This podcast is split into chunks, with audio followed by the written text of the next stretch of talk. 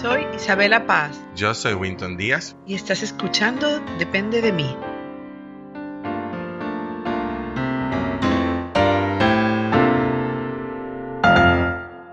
Eh, Carola, estamos grabando ya. Dale ahí.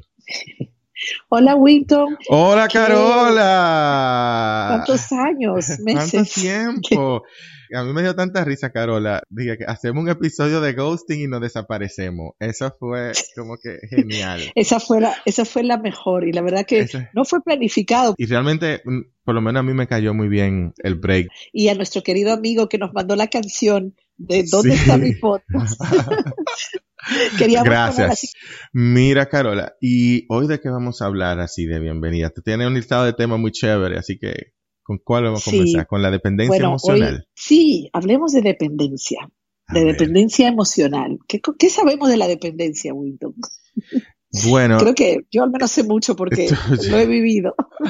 ¿qué es la dependencia emocional? Ver, cuenta un poquito de eso. Vamos a darle forma. Eh, fíjate, la dependencia emocional son, hay muchas características que yo quiero nombrar, ¿no? Entre otras, hay un sentimiento, para mí, el que yo viví mucho tiempo, un sentimiento de soledad profunda, eh, donde pues te cuesta estar solo o sola, donde la separación es vivida con mucha angustia, eh, no concibes como la vida sin el otro, ya sea en el plano romántico o puede ser una amiga, un amigo, o sea, en cualquier vínculo yo me voy a, a fusionar con el otro porque yo necesito del otro para poder vivir.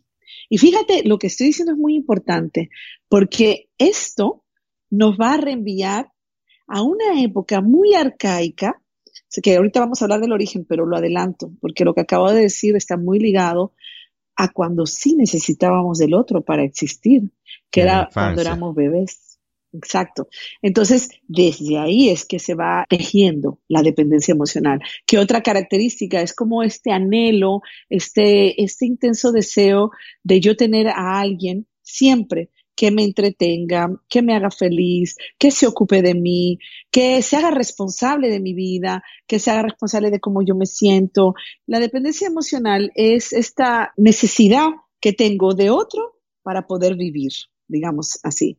Entonces, esto implica que, por ejemplo, y por eso yo me identifico mucho, porque son muchos rasgos, cuando vemos adultos en esto, son niños en cuerpo de adultos, ¿no? Porque estos rasgos son normales y son necesarios porque garantizan nuestra supervivencia en la infancia. Pero en la vida adulta, estos rasgos lo que nos traen son vínculos tóxicos y nos traen más problemas que calidad de vida. Entonces, otra cosa, por ejemplo, tomar decisiones. A mí me costaba muchísimo tomar decisiones, Winton. O sea, todavía ahora ya yo he aprendido a primero, en mi caso, que tengo una vida espiritual muy activa, pues a conectarla con Dios y a pedir, o sea, pedir esa sabiduría. Pero hay algo más, ¿no? Los dependientes emocionales están desconectados de sí mismos. Ese es un rasgo muy importante. ¿Cómo así, Carola? ¿Qué sí, significa porque eso? el dependiente emocional tiene heridas y como todas las heridas generan una evitación a lo que yo siento. O sea, el ser humano es un ser que busca el placer y huye del dolor. Eso es, eso es natural. Todos somos así. Entonces, todo lo que me da dolor, yo tengo formas en la infancia de manejarlo, ¿no? O huir o atacar. Entonces, en la infancia tenemos formas, eh, o sea, o aprendemos tempranamente formas de manejar nuestro dolor, el estrés, el miedo, ¿no? Las emociones, digamos, que son mm, eh, emociones difíciles de transitar. Entonces, ¿qué vamos a hacer? ¿Qué hace nuestro cerebro, no? El famoso fight or fly, o sea, o ataca o, o huye, pero hay una tercera posibilidad de manejar, que es desconectarnos, ¿no? Desconectarnos quiere decir aprendemos a no sentir. Y hay, no solo es algo porque hemos vivido en una situación donde nuestras necesidades emocionales no han sido cubiertas, eh, sino que también hay, hay crianzas, hay tipos de crianzas, sobre todo antes, que te hacen negarte a ti mismo, ¿entiendes? Un niño pequeño que ve a un adulto y este adulto no le da confianza y los papás decían, tú tienes que darle un beso, tú tienes que abrazarlo. O sea, nos enseñan rápidamente a no sentir. Te- el niño está llorando o la niña, rápidamente nos dicen, tú no tienes que llorarte, llorar por eso, tú no tienes que sentirte así. No, no, no sientas miedo. Es decir, como nosotros todos huimos del dolor y del miedo, pues imprimimos eso a nuestros hijos también. Entonces, el niño o la niña puede ser que se desconecten de sí mismo porque la misma educación le haga dudar de lo que siente, de su, de su intuición, ¿verdad? O eh, sí, de su emoción más interna, o por sufrimiento, por negligencia, abandono, malos tratos, pues también la persona se va desconectando. Entonces llega el adulto dependiente emocional, yo voy de atrás para, o sea, voy y vuelvo a la infancia, y, por, y llega este adulto que no está conectado con su emocionalidad, solo sabe que tiene un dolor, y a veces no lo sabe, sino que actúa de manera automática para evadir el dolor. Entonces, ¿cómo yo actúo de manera automática, además de las adicciones que, que evidentemente ya conocemos? Bueno, pues yo me entretengo con otro de afuera, yo quiero que otro me consuele si yo me siento mal, me acompañe si yo estoy sola, o sea, yo siempre le entrego al otro la responsabilidad de cómo yo me siento. Hay otra cosa, hago responsable al otro de mi vida.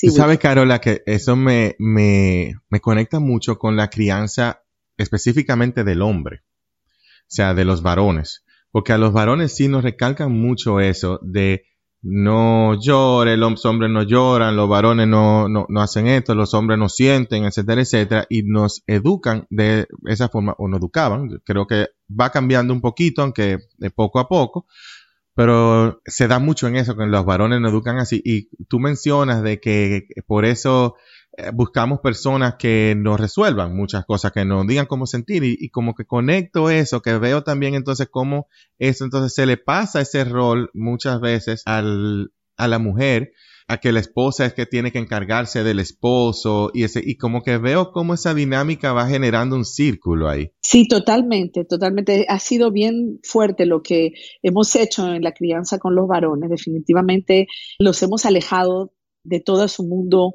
emocional y les hemos prohibido prácticamente de que sientan o de que expresen, ¿no? Y hasta nos burlamos de ver un hombre más sensible, ¿no? Exacto. Que sí, tienes razón. Y a la mujer, pues como la responsable de cuidar prácticamente también. El bienestar, exacto, el bienestar de ese hombre. Entonces me pongo a pensar, entonces quizá los hombres, vamos a decir generalizando obviamente, pero entonces los hombres quizás somos más dependientes emocionales que las mujeres por crianza. Hay muchos factores de eso, ¿no? Porque también hay la mujer está hecha más para la conexión, entonces la mujer tiene, neurológicamente, ¿no? La mujer tiene más posibilidad también de expresar Ahí yo no, yo te digo que hay un tema de cultura, de programación de la sociedad, pero también hay un tema biológico. Fíjate que la mujer, la niña pequeña, habla antes, habla muchísimo, el hombre habla un poquito más tarde, no todos, ¿no? Porque no se puede, el desarrollo es muy individual, porque las mujeres tendemos a ser más expresivas. Y ahí vuelvo y te digo, no sé qué punto es neurológico y qué punto es cultural, porque yo lo veo desde muy chiquitito. ¿Qué pasa? Que si tú expresas más, más fácil organizas tu vida emocional, más fácil entiendes tu vida emocional, más, eh, eh, ¿cómo se llama? Bajan tus niveles de estrés, eh, ¿entiendes? Entonces creo que hay muchos factores, pero definitivamente el cultural predomina bastante, ¿no? Como lo, lo que tenemos asignado a cada, a los roles. aquí yo quería hablar de por qué se nos dificulta tomar decisiones. O sea, yo, por ejemplo, era súper dubitativa. Yo hasta para lo más pequeño, eh, si el chocolate es blanco o negro, yo puedo hacer de eso un poema de media hora, ¿no? Pero ¿por qué? Porque en la dependencia emocional hay mucha inseguridad y también hay mucho pensamiento infantil. Entonces, ¿qué quiere decir? Yo quisiera las dos cosas. Yo quiero todo de todo. Yo no quiero perderme nada porque perder, yo no sé lidiar con perder, con abandonar. Entonces, prefiero que otro tome la decisión por mí, ¿no? Porque no quiero hacerme responsable de la consecuencia que va a venir. Otro aspecto de la dependencia es el miedo a poner los límites o a defender tus límites y tus posiciones, el miedo a tener posiciones responsables. ¿Por qué? Porque yo no quiero estar en desacuerdo con Winton, porque vaya a ser que Winton después no quiera juntarse conmigo, vaya a ser que no, luego no quiera hacer un podcast conmigo. no, mentira. No, no diga eso, que después creen que por eso fue que no tomamos el break. Y ya tú sabes, y me pican.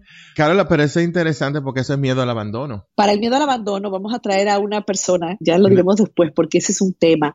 El miedo al abandono se resume todo. Yo creo que el miedo al abandono es lo que nos articula, pero sí, porque en el dependiente, acuérdate, no hay seguridad, no hay seguridad afectiva no se construyó en la infancia, cuando tuvo que construirse. Este es el tema. El origen de esto es porque en la infancia no hubo un cuidador o cuidadora que pudiera ayudarnos a construir la seguridad. Si ocurren en la infancia, entonces, ¿qué pasa después? O sea, porque ya somos adultos, ¿cómo se maneja eso? Sí, mientras somos dependientes emocionales, somos adultos gigantes, niños gigantes en cuerpo de adulto atrapados. Esa es la verdad, pero no lo digo peyorativo, no lo digo para que nadie agarre un látigo y, hoy qué malo soy! No, lo digo porque tenemos que reconocer, identificar nuestras características infantiles. Mira, el dependiente emocional también se siente obligado a satisfacer las demandas del otro. Dependencia creo que es eh, el peor ingrediente para nuestras relaciones, porque, porque primero hace que el otro se convierta en un dios o un semidios y yo sea, y yo soy prácticamente nada. Yo no sirvo, yo no, o sea, nos hace, nos hace categorizar. Fíjate que en el pensamiento de la infancia, todo es binario, todo es blanco y negro. Entonces, asimismo, cuando llegamos a, la vida adulta con esta dependencia emocional, pues el otro, todo es por, por polos, ¿no? Y de hecho, fíjate algo, Winton, la, dependencia emocional se asocia con muchos trastornos psiquiátricos, con eh, la depresión, con el trastorno de ansiedad, también con la bipolaridad, por este pensamiento que te digo de todo o nada. Entonces el otro o me quiere o me odia, ¿no? O yo sirvo o no sirvo. Yo categorizo todo esto desde la dependencia. Entonces, esto es muy importante también cómo no me deja poner los límites adecuados porque yo siento que yo tengo que complacerte al máximo y que yo hacer todo y atender tus necesidades para que tú nunca me abandones. Bueno, y también hay que decir que en la dependencia emocional eh, hay toda una configuración infantil psíquica funcionando, ¿no? Somos, eh, lo he dicho varias veces, somos adultos, pues, pero emocionalmente nos hemos quedado en la infancia. Entonces, en la infancia hay un pensamiento binario, ¿no? Hay un pensamiento donde el otro, y como, como el, otro se convierte como en un Dios, tú ves. Entonces, cuando yo convierto al otro en un Dios, porque el otro es el que tiene el poder de hacerme sentir bien, el poder de tomar la, mejor decisión por mí, o sea, yo le he entregado el poder al otro, pues automáticamente yo caigo en el polo opuesto. Si el otro es un Dios, yo soy prácticamente un vil mortal. Entonces, eh, esto es muy importante tenerlo en cuenta, como en la dependencia emocional también hay una idealización hay una exigencia también, porque no solo eso, o sea, yo estoy esperando, yo coloco al otro esta responsabilidad, esta exigencia de que él tiene, él o ella, esta persona, ¿verdad? Tiene que eh, poder eh, con mi vida completa. Que son cosas que no ni siquiera el otro le corresponde. Imagínate, a veces ni siquiera tiene tampoco la capacidad, porque muchas veces en esa idealización nosotros no olvidamos de que el otro tiene también su bache y sus cosas, su propio problema y su propio equipaje, lo que estábamos hablando ahorita backstage, de que el otro tiene su propio lío en la cabeza y uno cree que no, es perfecto en esa idealización. Y es injusto poner eso en esa carga de esa responsabilidad en otro cuando ni le corresponde, ni tampoco la puede ni siquiera llevar probablemente la vida de su propia vida. Imagínate llevarla de uno. Y, entonces eso no tiene que ver con la autoestima, Carola. Totalmente. Y, y, algo que quería agregar a lo que estabas diciendo, o sea, también es bien paradójico porque, acuérdense, siempre lo decimos, nos atraemos de las personas que están muy parecidas a nosotras. Entonces, el dependiente emocional primero es una carga injusta que yo le pongo al otro, como dice Swinton, definitivamente es injusto para el otro, pero también suele pasar que con quien yo me voy a vincular es con alguien que, que igual de va a machar, sí, exactamente, que va a machar con mi, con mi patología, ¿no? con mis dificultades. Lo increíblemente, yo probablemente como dependiente emocional, como mi fondo es la falta de seguridad, el dependiente emocional no construyó su seguridad afectiva, ¿no? Interna. Entonces, lo que yo voy a reproducir afuera de mis vínculos es gente que termine confirmando que yo no valgo, que yo no soy suficiente, o sea, que yo termine de su apión en su apión, como decimos aquí en RD, eh, y que escoja personas que van a perpetuar mi sentimiento de que yo pues eh, estoy solo y abandonado en el mundo, porque al final, eh, acuérdense que empezamos diciendo que, claro, que el sentimiento mayor de un dependiente es su soledad. Es su soledad. Mira, yo que, yo que trabajo en práctica psicomotriz o couturier, siempre lo digo y por eso me apasionan estos temas, porque desde Felices Jugando, que es el centro que dirijo, eh, que acompañamos familias y niños bebitos y antes de nacer, yo veo cómo se construye todo eso y desde la teoría de mi profesor eh, vamos viendo todo esto, ¿no? Y luego también acompaño a adultos en sus relaciones y veo veo el resultado final de lo que no pasó en la infancia. Por eso yo voy para adelante y para atrás. Porque, ¿qué necesita un bebé o un ser humano para sentirse bien? Eso viene en la infancia, cuando mamá o papá responden continuamente a las necesidades del bebé, son capaces de interpretar son capaces de lo que, o sea, el bebé se va a comunicar por gestos, por llanto, por movimiento y que un adulto pueda responder prontamente a eso que el bebé te dice con el cuerpo, ¿no? Cómo también lo, lo sostienes, lo transportas, cómo le hablas, cómo diriges tu atención. O sea, la construcción psíquica empieza antes de nacer. Entonces, se dice los primeros mil días, ya lo hemos dicho en otros episodios, pero esto es muy importante porque hay un momento en que el bebé empieza a separarse, que es eh, la angustia de separación entre sexto y octavo mes de vida, y aparecen los juegos de esconderse. Y esos juegos de que el bebé se esconde, el famoso ¿dónde está el bebé? Y aquí está, y aquí no está, le van dando al niño la seguridad de que papá o mamá, aunque no están, están. Esas interacciones tempranas en el desarrollo, donde mamá o papá están satisfaciendo las necesidades del bebé, emocionales, fisiológicas, explicándole lo que pasa en su cuerpito, en sus emociones, atendiéndolo, ¿verdad? Eso se llama nutrición emocional. Entonces, un bebé necesita sentir nutrición emocional, seguridad, protección, seguridad física y eh, guía, orientación. Ok, pero Carola, ya eso ocurrió en el pasado, ya nosotros no somos bebés, porque uno ve de todo en la televisión, dice que ahora hay gente que van y te abrazan y te ponen como un bebé, pero yo asumo que esa no es la terapia que nosotros debemos de tener generalmente, me imagino que a alguien le funcionará, pero ¿qué podemos hacer ahora, hoy día ya, un, una persona de, de, tantos años que no, hace muchos años que no soy bebé, o sea, ¿qué puedo, y que, y que por ejemplo en mi caso ya yo, ya yo no, yo dependo de mí, o sea, y literalmente así que se llama nuestro podcast, depende de mí. ¿Cómo puedo hacerlo dependiendo de mí? Claro, pero para cerrar, porque ya va, lo que quería explicar es que todas estas memorias entre intercambios entre mamá, papá y bebé se almacenan dentro, se internalizan y es como que el adulto lo incorporo y puedo salir a explorar el mundo y a relacionarme. ¿Qué pasa con el dependiente emocional? No ha podido incorporar al otro dentro de él. No hubo suficiente, la calidad de interacciones que recibió en su pequeña infancia no fue suficiente, hubo un déficit o no existieron. Esto para mí es muy importante porque finalmente, es verdad, no tenemos al otro dentro de nosotros, pero vamos buscando y pensando que lo vamos a encontrar afuera, ¿no? Ese es como el resultado. Bueno, tú me hablabas de la autoestima. Definitivamente la autoestima está muy lacerada. ¿no? No nos sentimos valiosos, no nos sentimos reconocidos.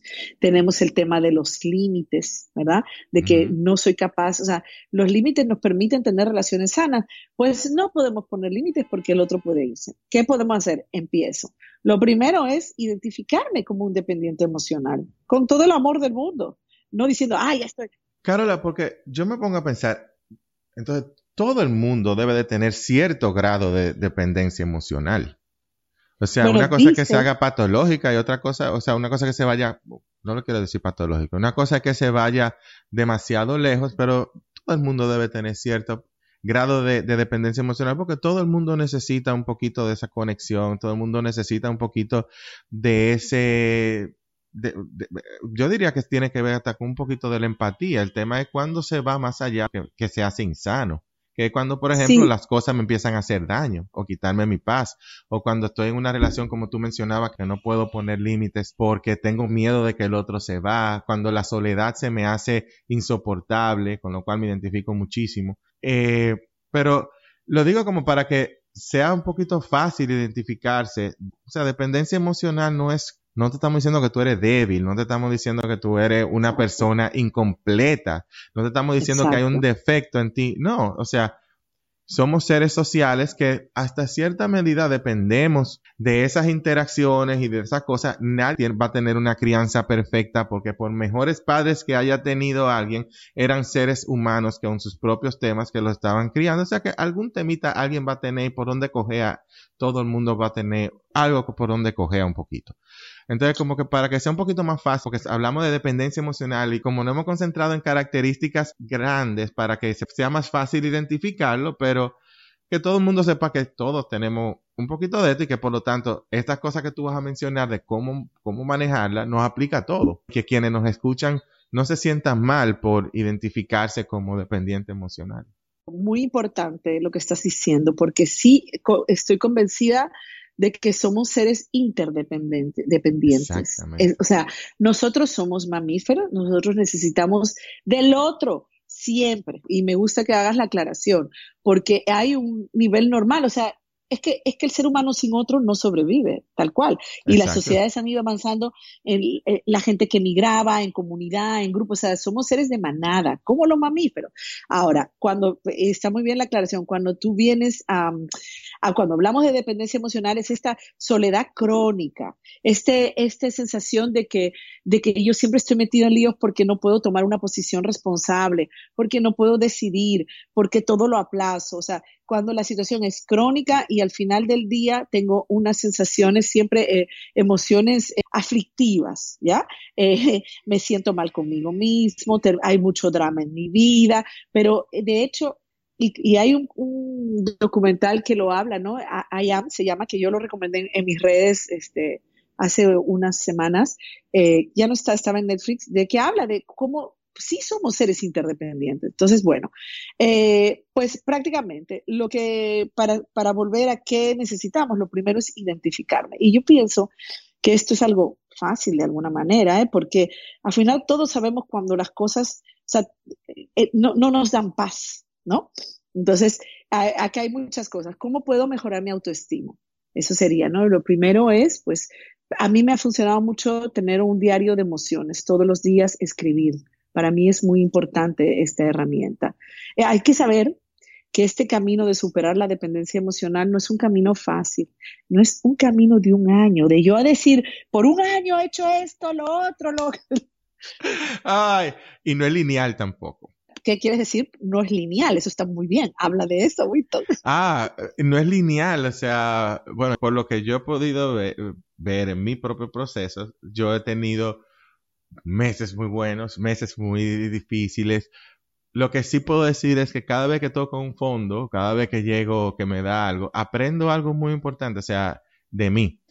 Autoestima se va construyendo poquito a poquito y todo ese es a través del conocimiento de mí. Creo que lo hemos hablado en ocasiones anteriores. Por, por lo menos mi experiencia ha sido que a medida de que voy creciendo, voy a tener unos momentos donde me voy a sentir muy bien, otros momentos donde me voy a sentir menos bien, voy a, dar un paso hacia adelante, voy a cuestionar para atrás si esos pasos que di hacia adelante lo di bien, o si no lo di bien, o si tengo que volver para atrás y empezar. O sea, no es lineal, no va a ser que yo tengo, puedo hacer una proyección en Excel, me encantaría que se pudiera, créeme. Eh, mi terapista, mi terapista me ha prohibido hacer hoja de Excel. Estamos llegando a un acuerdo para temas emocionales, pero estamos llegando a un acuerdo porque es una herramienta que me sirve. Pero ojalá yo pueda hacer una proyección de que, ah, en tanto tiempo voy a estar en este sitio, pero no es real, no es realista. Esas expectativas me han hecho mucho daño, crearme esas expectativas de que voy a estar en tal sitio en un proceso emocional. No es como que empiezo a construir, pongo la zapata primero, después voy a poner la columna, después voy a poner la, la viga y la losa y así sucesivamente. Entonces, es diferente. Y el tema principal de la autoestima también, quería tocar con eso, es, un tema de, y, con los límites también, es de conocerme a mí mismo, o sea, conocerme de qué yo quiero, quién yo soy, qué me gusta, qué no me gusta. Y también validarme a mí mismo, eh, de yo decir, si yo estoy sintiendo esto, no está mal que yo me sienta triste, no está mal que yo me sienta solo, eh, no está mal que yo quiera esto o que yo quiera lo otro. O sea, a mí me ha costado mucho eso. Yo sé que eso es un tema que lo vamos a tratar en el próximo episodio, pero sí realmente me, me ha ayudado mucho el empezar a dejar de cuestionarme a mí mismo cómo mis sentimientos son o cómo mis pensamientos son. Porque para poner límites, yo necesito saber qué yo quiero limitar. Entonces, por eso que menciono que el autoconocimiento es muy, muy importante. Y el autoconocimiento va de lo espiritual, Carol. Sí, qué bonito, pero ahora tú lo desarrollas. ¿Qué quieres decir con tú, Desarrollalo tú. No, tú. tú, Yo, iba, a desarrollar lo que tú decías, el autoconocimiento con la aceptación. ¿Entiendes? Y, y desde que yo puedo conocerme y yo voy viendo, yo puedo ver mis debilidades, pero también puedo ver mis fortalezas, porque en el dependiente, como el autoestima está muy, muy bajita, pues yo no valoro lo que sí tengo, ¿no? Y no lo puedo apreciar. Entonces, en la medida que me voy conociendo, también eso me sirve para ver todas esas fortalezas que tengo y no poner el ojo, y eso me va ayudando con la autoaceptación y no poner el ojo en eh, todo lo malo, hay que evitar compararse, por supuesto, ¿no? Entonces, eh, hay algo muy importante con lo de también cambiar el pensamiento, ¿no? Son dos cosas, cambia tus creencias y cambia tu pensamiento, porque nuestros pensamientos siempre van a buscar atender lo negativo, o sea, siempre va a buscar a, lo primero que va a salir de mí, si yo tengo dependencia emocional y autoestima, es pensar mal de mí. Si alguien no quiere estar conmigo es porque yo tengo algo malo. Si alguien me grita o no acepta el límite, si yo pongo un límite, que a mí me pasó el otro día con alguien, le puse un límite y la otra persona me colgó el teléfono, el problema no lo tengo yo, no tiene el otro, de cómo maneja los límites que yo pongo, o las, ni siquiera fue un límite, fue una petición. Y la otra persona, pero yo de una vez achaco, si tengo la autoestima baja, achaco que soy yo la del problema. Por eso es importante conocerme, Winton. Porque cuando yo me conozco, sé qué es del otro y qué es mío. Y conocerse, eso no se termina. Eso es hasta el último día de nuestra vida y nuestra existencia. Así es. Otra cosa importante para la autoestima, que, esto es como la autoestima es como un bucle. Si yo estoy trabajando mi autoestima, pero yo sigo con vinculaciones tóxicas que me hacen sentir mal conmigo misma, yo nunca voy a salir de eso. O sea, yo puedo, ok, imagínate que yo tengo una amiga tóxica, no voy a hablar de pareja, una amiga que ella me invita poco, que no es recíproca, que qué sé yo qué.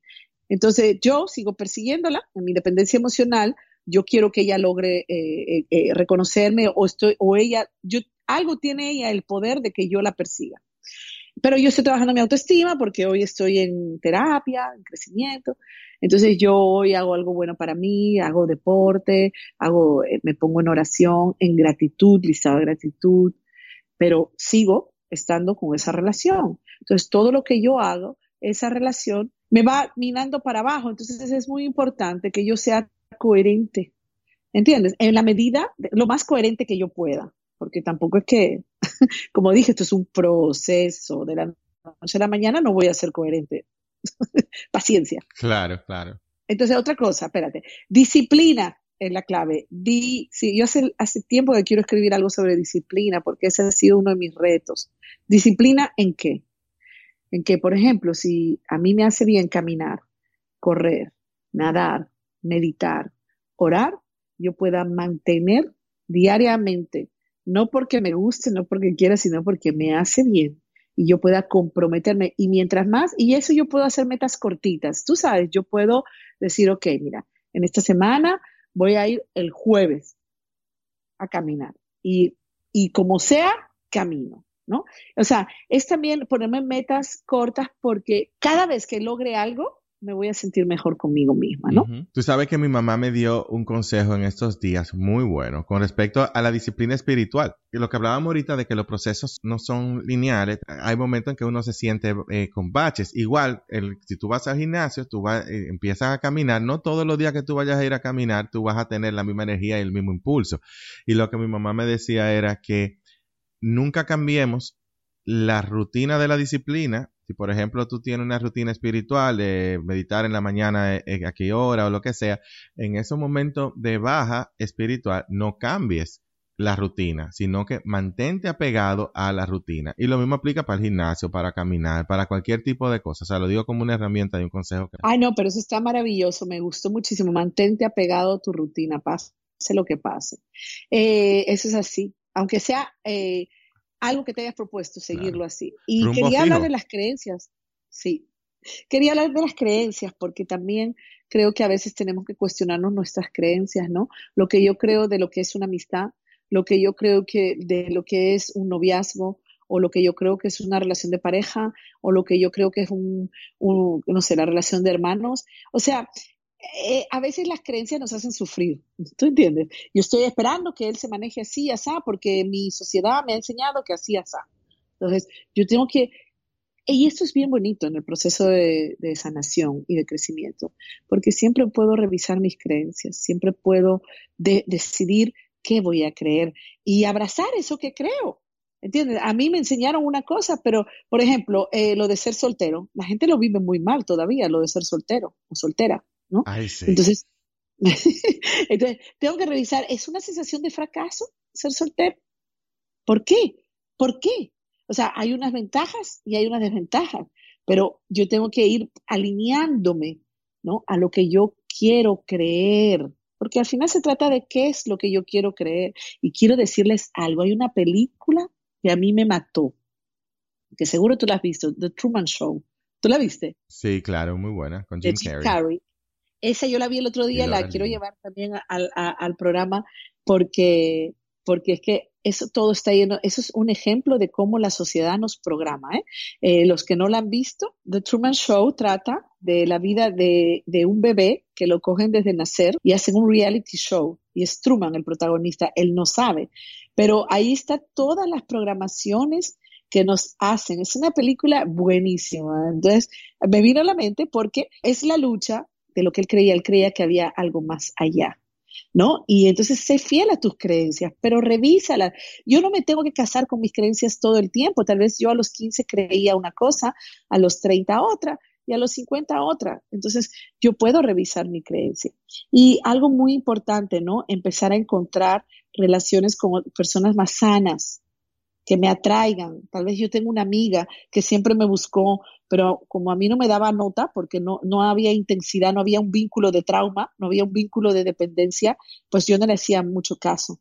Y todos tenemos un amigo más sano al que no le hemos hecho mucho caso, precisamente porque era más sano. Buscar ayuda. Y lo de evitar las expectativas, la idealización, lo que hablábamos ahorita, ¿no? Eh, yo, o sea, cuando yo idealizo al otro, automáticamente yo caigo abajo ¿Entiendes? Entonces, bueno, así, en la medida que yo voy a ir aceptándome a mí misma y conociéndome. De hecho, te voy a decir algo, Winton. Para yo conocer al otro, tengo que conocerme primero a mí. Así que ese sería, ¿no? También un principio, yo seguir conociéndome. Claro. Creo que, creo que con eso, ¿no? Hemos cerrado el tema, no sé. Yo creo, bueno, obviamente si alguien tiene alguna duda y quiere que abundemos más, están nuestras redes sociales en Isabela Paz G y depende de mí punto podcast. Pueden escribirnos por ahí y nosotros les respondemos, ya sea en el aire o en las mismas redes sociales. Gracias a todos por escucharnos. Nos vemos la semana que viene con otro episodio. Un abrazo. Un abrazo. Hasta luego.